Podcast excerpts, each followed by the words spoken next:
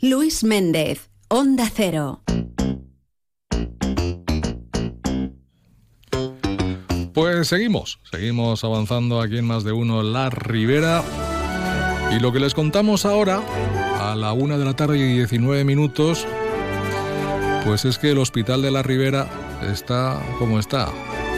Las últimas cifras nos hablan de un millar de pacientes atendidos en solo este fin de semana que hemos dejado atrás. El tema COVID, el tema gripe, afecciones respiratorias graves, en fin, están, están pasando factura.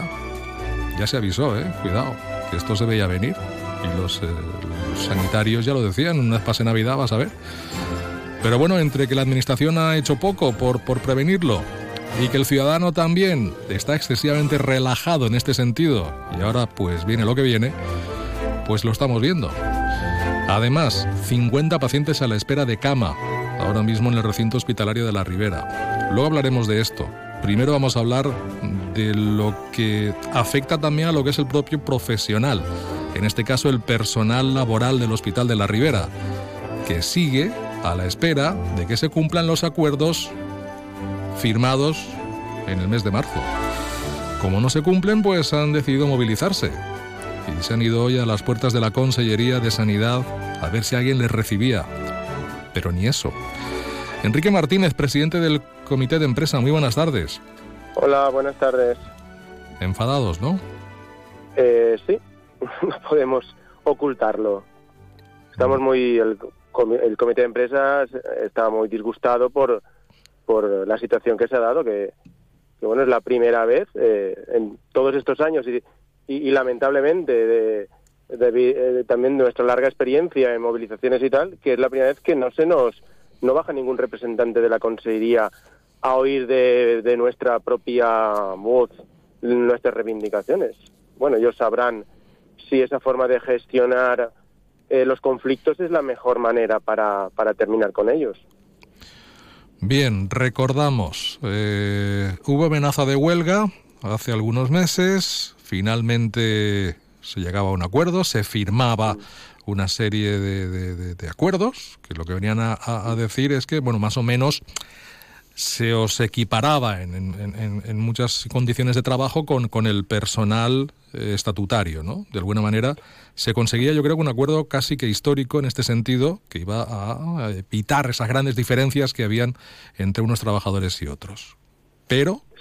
Ha habido elecciones, ha habido cambio de gobierno y no habéis sabido nada de todo esto, ¿no? Porque parecía que estaba hecho, pero, pero no se sabe nada. Pues así es. Eh, nosotros el, convocamos una huelga, hubo una convocatoria eh, y bueno, eh, pues bueno, tú tienes que negociar, es la negociación eh, obligatoria para intentar acabar la huelga, pues eh, dio sus frutos. Sus frutos fue una, un acuerdo, yo pienso que muy bueno para la Consellería, muy bueno para la Consellería y muy bueno para los trabajadores laborales del departamento. Eh, en resumen, el, el acuerdo suponía pues que, que empezábamos a ver cómo convergían las lo que son las, la, las condiciones laborales de, de, ambos regímenes y homogenizaban esas condiciones y facilitaba la gestión del día a día en ese departamento. Uh -huh. eh, bueno, eh, nosotros una de las cesiones que tuvimos es que eh, las medidas que se implementaban en ese acuerdo no tenían ninguna, digamos, repercusión hasta el año 2024 y, y, en eso estábamos esperando. Hubo paz social desde, desde marzo hasta ahora y, y la sorpresa ha sido que, que empezaron a, a, bueno, a llegarnos mensajes de que el acuerdo firmado ante el Tribunal de Arbitraje Laboral, ¿eh? que no se firmó en una cafetería, se firmó ante el Tribunal de, de Arbitraje Laboral, que pues que no estaba bien, que tenía alguna pega y tal. Pero bueno, oficialmente a nosotros nadie nos ha enseñado ningún informe ni nos ha manifestado que el, que el acuerdo no sea legal. A ver, sospechamos que es todo lo contrario. El, el acuerdo está per perfectamente bendecido y es perfectamente garantista de, de, lo que se hizo. Pero la Consejería, pues por lo que sea, ha decidido pues que no, no lo va a cumplir. ¿Y dónde está el problema? Y... Es decir, ¿por qué? No se sabe, no han dado ninguna explicación. Bueno, pues, te digo, las fuentes no oficiales nos indican que había que eh, un, un, que había que subsanar o que había que que necesitaban un informe de Hacienda, que, que también es curioso porque justo durante las negociaciones hubo, bueno, tuvimos que, dejar de, negociar un día, de dejar las cosas encima de la mesa, porque la consellería se fue, los miembros de la consellería, que estaban allí los representantes, se fueron a hacer sus, sus consultas con Hacienda. Entonces no entendemos ahora tal. En todo caso, si hubiera un problema con Hacienda, tal, pues bueno, podían haberlo subsanado. Eh, al final, si es un, un tema formal de ellos, podían haberlo subsanado durante todo este tiempo. Ellos son conocedores del acuerdo, al menos la nueva administración, desde el mes de, de julio cuando, cuando tomaron posesión de los cargos.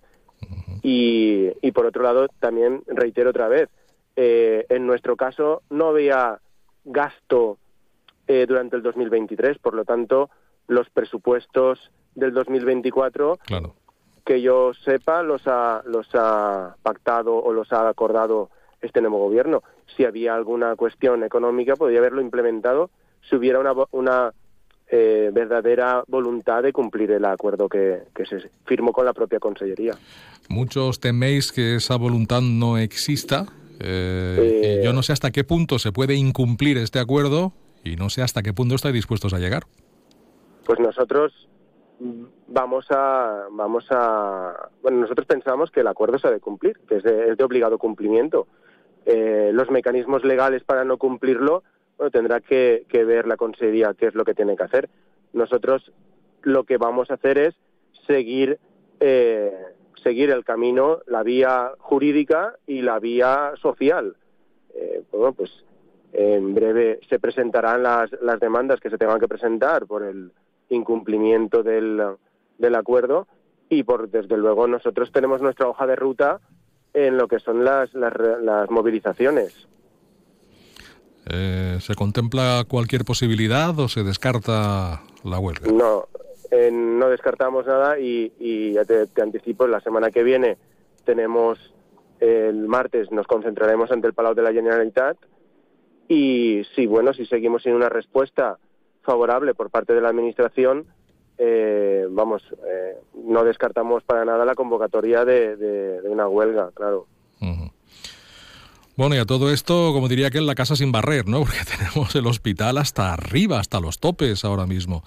Esto se veía venir, se venía avisando desde los sindicatos, incluido el vuestro, en este caso el, el, y ni caso, ¿no? Porque, porque ya ves la situación cuál es, ¿no? Bueno, no, no, sé si ni caso, pero con un caso relativo, por cuanto todos sabemos que en esta época y más, lo, donde venimos, sabemos lo que nos vamos a encontrar. Eh, nosotros anticipamos eh, pedimos que, se refuercen las plantillas. El espacio físico, pues es más complicado de, poder ganar en un, por ejemplo, en, nuestro caso, en nuestro hospital, que es un recinto pues que, nació pequeño, pero aún así lo que más echamos en falta es, el tema de, los recursos humanos. Y con la misma plantilla estamos atendiendo todas las cifras que has dado, que sí que es verdad, que, antes, eh, antes de venirnos a Valencia hemos pasado por el hospital y había una cincuentena de pacientes pendientes de, cama para ingresar. Eh, es una situación que a nadie le puede sorprender ya. Eh, se tienen que tomar medidas. Si ya no tienes más profesionales, pues hay que, hay que retribuirles adecuadamente. Y, y si hay más profesionales, pues hay que contratar más. Esto no, no tiene otra, otra, otra solución. Eh, cualquier otra historia que quieran poner encima de la mesa, lo único que hace es que eh, bueno, pues no, no, no solucionamos el tema. Y, ya te digo que, bueno, sí, abrimos ahora respiratorio sin tener que presionar, eh, tal, pero volvemos a lo mismo. Si los mismos, la misma plantilla tiene que, que atenderlo todo, eh, no estamos haciéndolo todo lo bien que se podría hacer. El hospital nació pequeño y se ha quedado todavía más pequeño. ¿Qué le vamos a hacer, no? Bueno, eh, para eso están las administraciones, ¿no? Para, para tener un plan, para tener, para tener qué quieren que el hospital sea de mayor. Eh, y, y en eso, pues, si hay que dimensionarlo adecuadamente para toda la población que atendemos, pues alguien tendrá que plantearse un proyecto.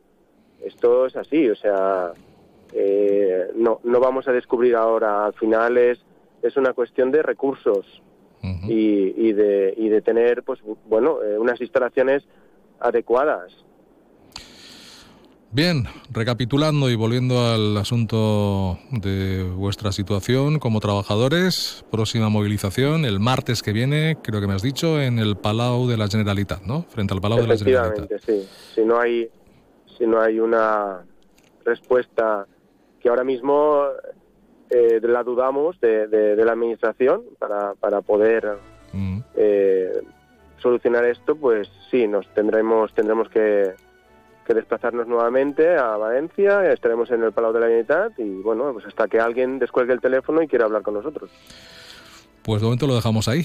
Vamos a ver próximas eh, citas, qué es lo que pasa. Y seguiremos de cerca las evoluciones del Hospital de la Ribera y del personal, en este caso el personal laboral. Enrique Martínez, gracias por atendernos. Que vayan bien. Muchas gracias. Muchas gracias, Luis. Muchas gracias por llamarnos. Adiós.